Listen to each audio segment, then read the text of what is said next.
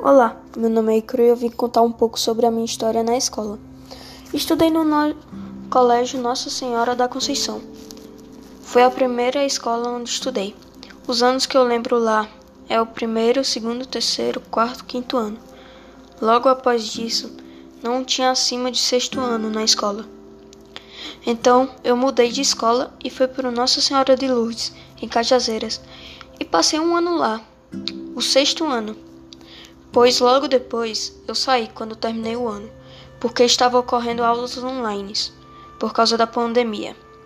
Então meu pai e minha mãe decidiram me botar numa escola mais perto de onde eu morava, que é o Educandário, onde estou estudando o sétimo ano, e por enquanto está acontecendo as aulas online.